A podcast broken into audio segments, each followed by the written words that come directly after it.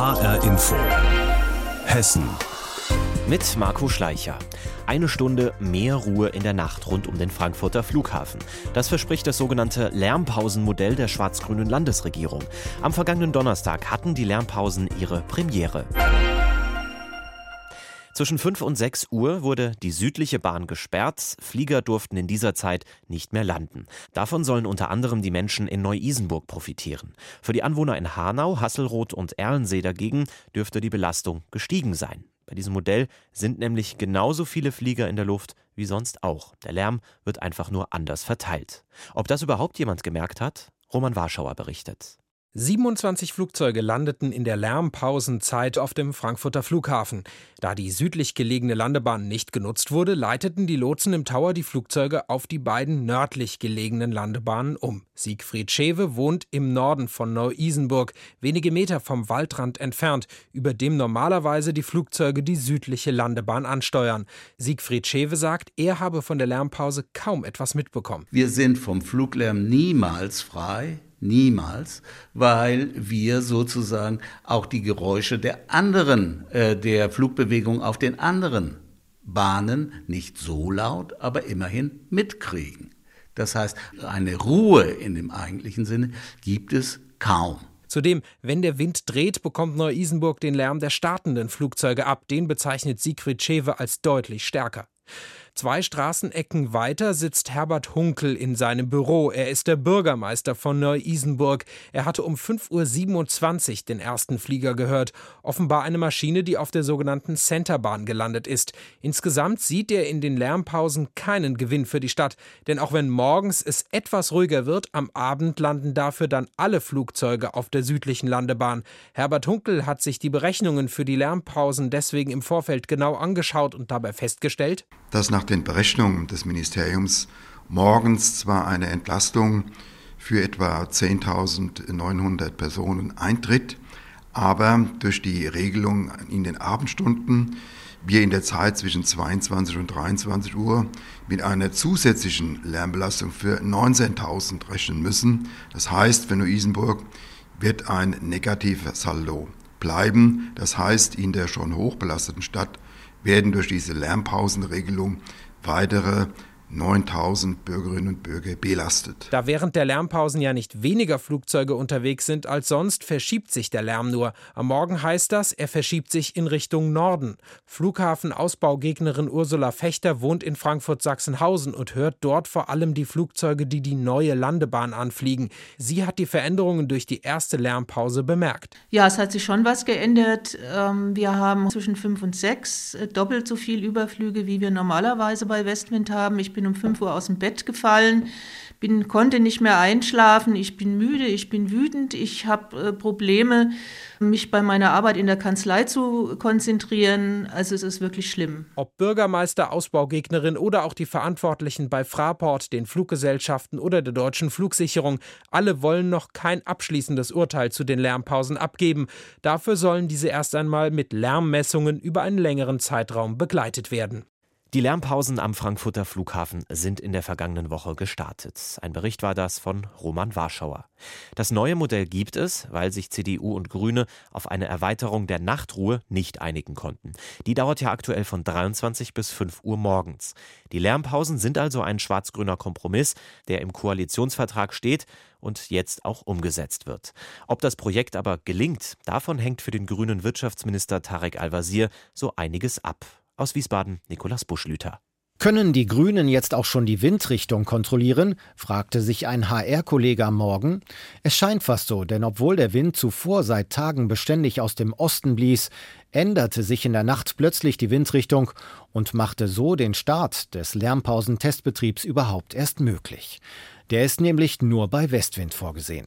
Verkehrsminister Al-Wazir von den Grünen freut sich, dass der erste Lärmpausentag nicht vom Ostwind verweht wurde. Es ist äh, reibungslos verlaufen. Das heißt, die Landungen, die zwischen 5 und 6 Uhr auf dem Frankfurter Flughafen stattgefunden haben, sind auf der Nordwestbahn und der Centerbahn erfolgt. Die Südbahn wurde nicht für Landungen benutzt. Was aus Sicht Al-Wasirs so viel bedeutet, wie rund 11.000 Einwohner in Neu-Isenburg hatten eine Stunde länger Nachtruhe. Dass dieser Eindruck höchst subjektiv ist und von vielen verschiedenen Faktoren abhängt, ist dem Minister bewusst. Deshalb möchte er auch nicht spekulieren, wie der Testbetrieb wohl weitergehen wird, sondern ein erstes Fazit nicht nach einer Stunde, sondern erst nach einem Jahr ziehen. Anders die Opposition im Landtag. Marius Weiß von der SPD hat schon erste Rückmeldungen aus dem Testgebiet. Es sollte eigentlich nur Isenburg entlastet werden. Da habe ich was anderes gehört. Dass die Menschen da nicht wirklich was von wahrgenommen haben, ist ja auch kein Wunder, weil die Verschiebung nur 500 Meter passierte zwischen Südbahn und Centerbahn. Dafür habe ich aber aus Sachsenhausen gehört, dass man da deutlich wahrgenommen hat, dass es da mehr Lärm gegeben hat. Denn es gibt ja wegen der Lärmpause keinen Flug weniger, sondern es gibt nur eine Verschiebung des Lärms. Al-Wazir hat aber nicht nur wegen der Lärmpausen Flughafen einen schweren Stand. Auch die Entscheidung des Flughafenbetreibers Fraport, demnächst ein neues Terminal zu bauen, konnte er nicht verhindern. Als Wirtschaftsminister kann er den Ausbau wegen der Arbeitsplätze zwar gutheißen, als Grüner lehnt er ihn insgeheim ab. Um jedoch nicht den Eindruck der Machtlosigkeit zu hinterlassen, hat Al-Wazir eine Vielzahl von Lärmminderungsprojekten in Gang gesetzt. Das heißt die Spreizung der Lärmentgelte bei den Start- und Landegebühren. Wir arbeiten an neuen Anflugverfahren, Flugzeuge höher anfliegen zu lassen. Und wir sind dabei, auch ein Konzept für Lärmobergrenzen zu entwickeln. FDP-Mann René Rock sieht dagegen jetzt schon einen schwer angeschlagenen Verkehrsminister. Von dem zu Wahlkampfzeiten versprochenen längeren Nachtflugverbot sei bei den Grünen nur eine amputierte Lärmpause übrig geblieben. Dieses ganze Verfahren erscheint mir, dient nur den Grünen zur inneren Befriedung, aber den lärmgeplagten Bürgern bringt das nichts. Tarek Al-Wazir setzt dagegen jetzt erstmal auf Abwarten. Hetzen lässt er sich nicht. Manche Sachen müssen auch erstmal wirken und wahrgenommen werden, damit die Leute auch wirklich merken, dass es eine Entlastung ist. Ja, abwarten, ob die Lärmpausen etwas bringen, das sagt der hessische Wirtschaftsminister Tarek Al-Wazir. Die hessische Landesregierung hofft natürlich, dass dadurch mehr Leute nachts länger schlafen können im Rhein-Main-Gebiet. Ob das wirklich funktionieren kann, darüber hat sich mein Kollege Christopher Plass Gedanken gemacht. HR Info Standpunkt Lärmpausen. Kaum ein anderes Projekt dokumentiert besser, dass die Grünen in den Mühen der Regierungsebene angekommen sind. Ich tippe darauf, dass sich früher grüne Mitgliederversammlungen kollektiv scheckig gelacht hätten, wenn ihnen jemand das vorgerechnet hätte, wofür ihr eigener Minister Tarek Al-Wazir heute wirbt. Ein bisschen weniger Lärm hier, ein bisschen mehr an anderer Stelle, unterm Strich vielleicht eine rechnerische Entlastung. Aber ob es jemand im wahren Leben merkt, wenigstens mal versuchen. Das ist eben die Realpolitik, für die die Grünen Mitverantwortung übernommen haben, auf einem schmalen Grat zwischen ökonomischen Interessen und der Last, die die Flughafenanwohner teilweise tragen müssen. Den Flughafen will keiner schließen, die Region lebt ökonomisch gut damit. Die Proteste der Lärmgeplagten kann die Politik aber nicht ignorieren, also begibt sie sich auf den Weg des Machbaren. Es ist keineswegs sicher, ob die Lärmpausen Wirkung zeigen werden. Es hängen daran viele Wenns und Abers, nicht zuletzt, wie sich schon jetzt zeigte, die Windrichtung. Aber deswegen den Versuch sein lassen? Ich meine, nein. Tarek Al-Wazir hat sich das Modell ja nicht im stillen Kämmerlein zurechtgebogen. Es waren viele Experten von Flugsicherung, Airlines oder Politik beteiligt. Es gibt zumindest eine gemeinsame Überzeugung, dass es funktionieren kann. Niemand behauptet, es sei der Weisheit letzter Schluss.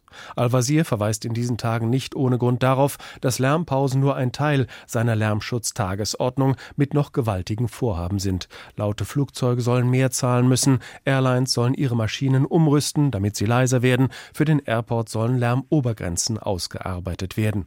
Al-Wazir kann hier nichts verfügen, ist auf Kooperation vieler angewiesen. Jetzt muss der Grüne liefern. Das dritte Terminal konnte er nicht verhindern. Das achtstündige Nachtflugverbot, auch mal seine Forderung, ist nur noch ein grüner Traum. Die Lärmpausen sind ein Versuch. Beim Thema Lärmschutz muss er sich aber bewähren. Ich meine, seine Handlungs- und Durchsetzungsfähigkeit als Minister stehen auf dem Prüfstand. Wenn er hier bei diesem Thema scheitert, haben er und seine Partei nicht nur den Flughafenstreit verloren. HR Info. Wer es hört, hat mehr zu sagen. Der Fall der Studentin Tutsche aus Gelnhausen im Main-Kinzig-Kreis hat viele Menschen bewegt. Die junge Frau war im November auf dem Parkplatz einer Schnellimbisskette in Offenbach zu Boden geschlagen worden und wenige Tage später an ihrem 23. Geburtstag an den schweren Verletzungen gestorben. Am Freitag war der erste Prozesstag gegen den Angeklagten, einen 18-Jährigen aus Offenbach. Er steht vor Gericht wegen Körperverletzung mit Todesfolge.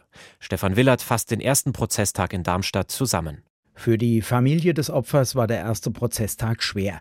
Tutsches Eltern und ihre Brüder nehmen als Nebenkläger am Verfahren teil, doch als die Videofilme aus Überwachungskameras gezeigt wurden, mit der entscheidenden Szene, als die Studentin niedergeschlagen wurde, bleiben die Eltern lieber draußen. Tutsches Großmutter konnte sich nur mühsam zurückhalten gegenüber dem 18-jährigen Angeklagten.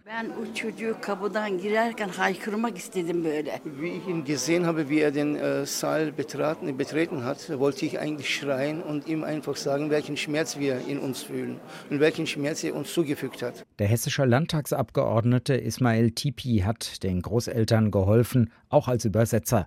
Für Oberstaatsanwalt Alexander Homm hat der erste Prozesstag die Anklage bereits in wesentlichen Punkten bestätigt.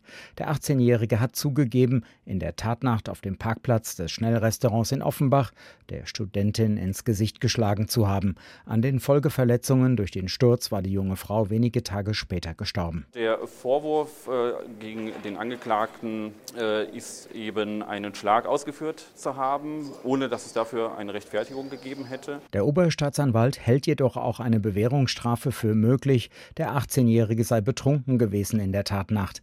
Das Gericht müsse bewerten, ob es eine typische Jugendtat gewesen sei oder ob nach Erwachsenenstrafrecht geurteilt werden müsse. Der allgemeine Strafrahmen sieht Freiheitsstrafe von drei Jahren bis 15 Jahre vor. Wenn der Angeklagte nach Jugendstrafrecht beurteilt werden sollte, würde der Strafrahmen sich entsprechend verschieben auf sechs Monate bis zehn Jahre Jugendstrafe. Verteidiger Christian Heinemann hält das Geschehen für eine typische Auseinandersetzung unter Jugendlichen. Eine Situation, wie sie, wie sie häufiger vorkommt in ganz Deutschland, jetzt nicht nur speziell in Offenbach.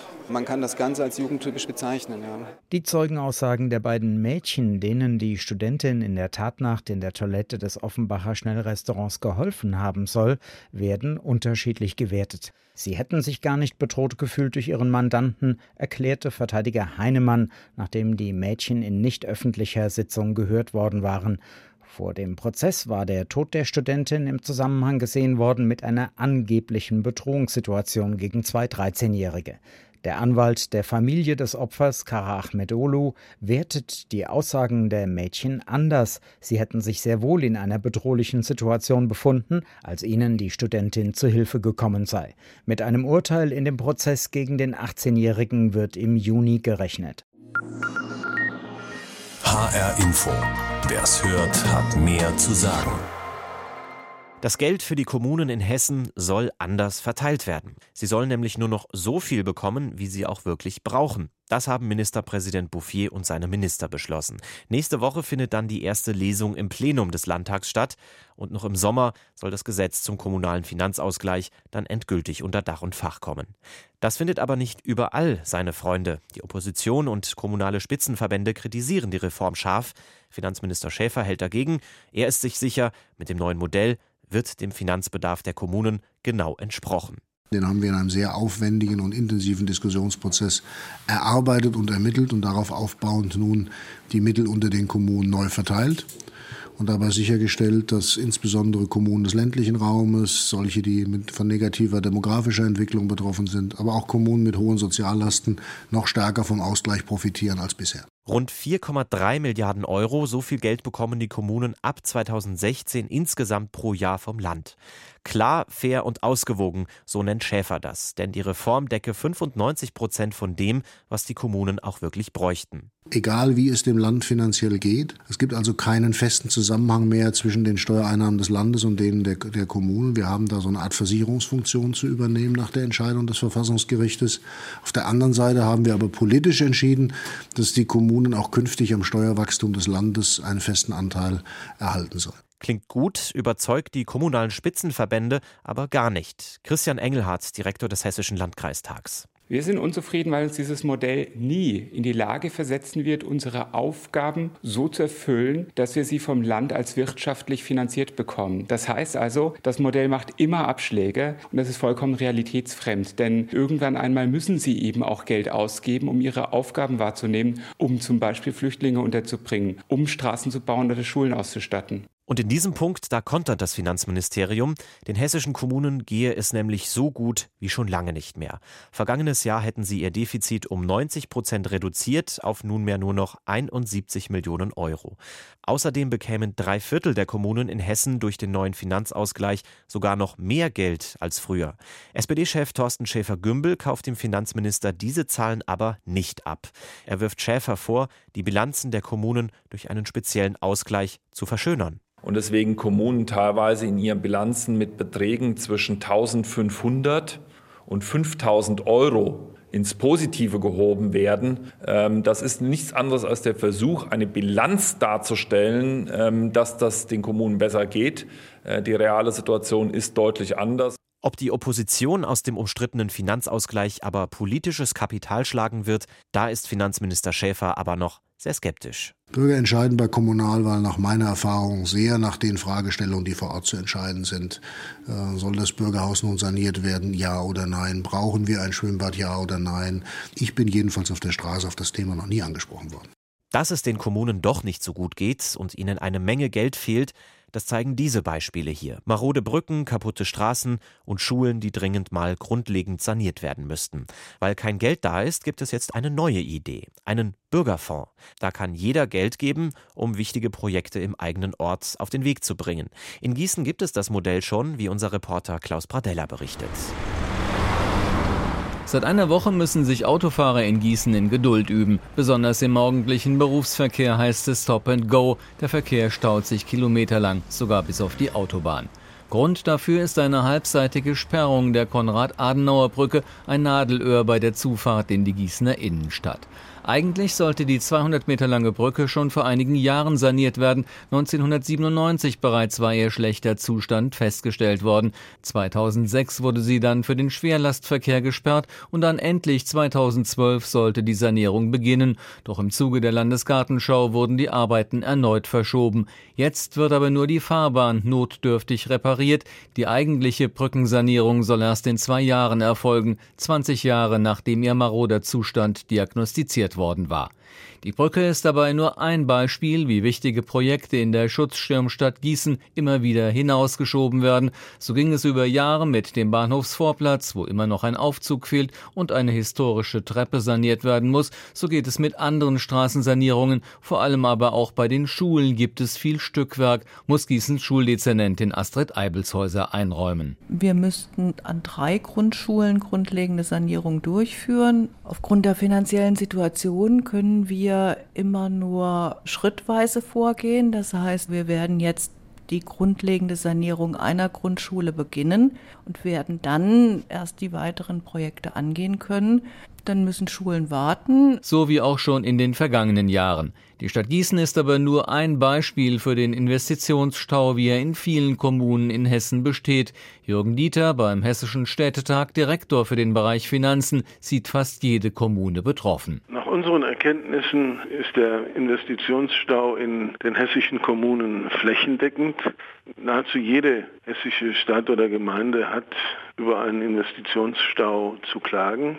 Das liegt daran, dass die Finanzausstattung in den vergangenen Jahren Investitionen vielfach nicht erlaubt hat. Sanierungen ausgeblieben sind. Und da geht es um die komplette Infrastruktur. Nicht nur Straßen und Schulen sind betroffen, auch Kanäle, Kläranlagen, Stadthallen oder Schwimmbäder sind oft in einem erschreckenden Zustand und verfallen. Ganz ähnlich sieht es auch bei Bund und Ländern aus. Vor allem viele Straßen und Schienen müssten dringend saniert werden. Summa summarum ergibt sich damit nach der Berechnung einer Expertenkommission eine Summe von 90 Milliarden Euro, die in Deutschland für Investitionen in die Infrastruktur fehlen. In Gießen sind es einige Millionen. HR Info. Hessen. Zug fällt heute aus. Das haben viele Pendler vergangene Woche auf vielen Anzeigetafeln bei der Bahn lesen müssen. Wieder mal. Viele Züge kamen später oder fuhren gar nicht los. Die Lokführer haben mal wieder gestreikt. Es war inzwischen die siebte Streikrunde der Gewerkschaft GDL.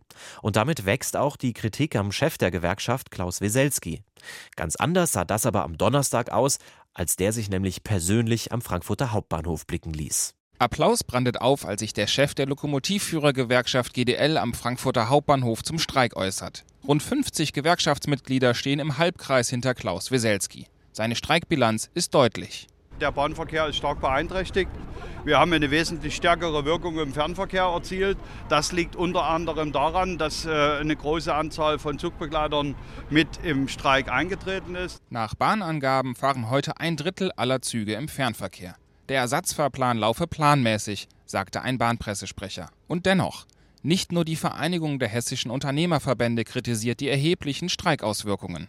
Auch viele Reisende haben kaum mehr Verständnis für den seit Monaten schwelenden Tarifkonflikt. Es fällt einem immer schwerer nachzuvollziehen, auch wenn wir das Streikrecht äh, schützen sollten und hochhalten sollten.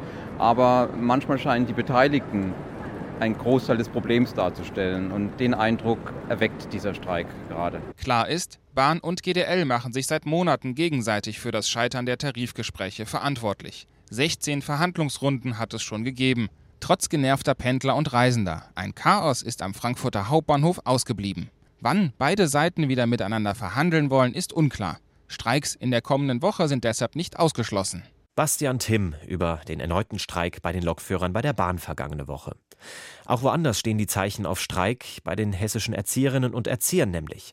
Auch sie wollen mehr Geld. Die Tarifverhandlungen mit den kommunalen Arbeitgebern in Offenbach sind vergangene Woche aber gescheitert.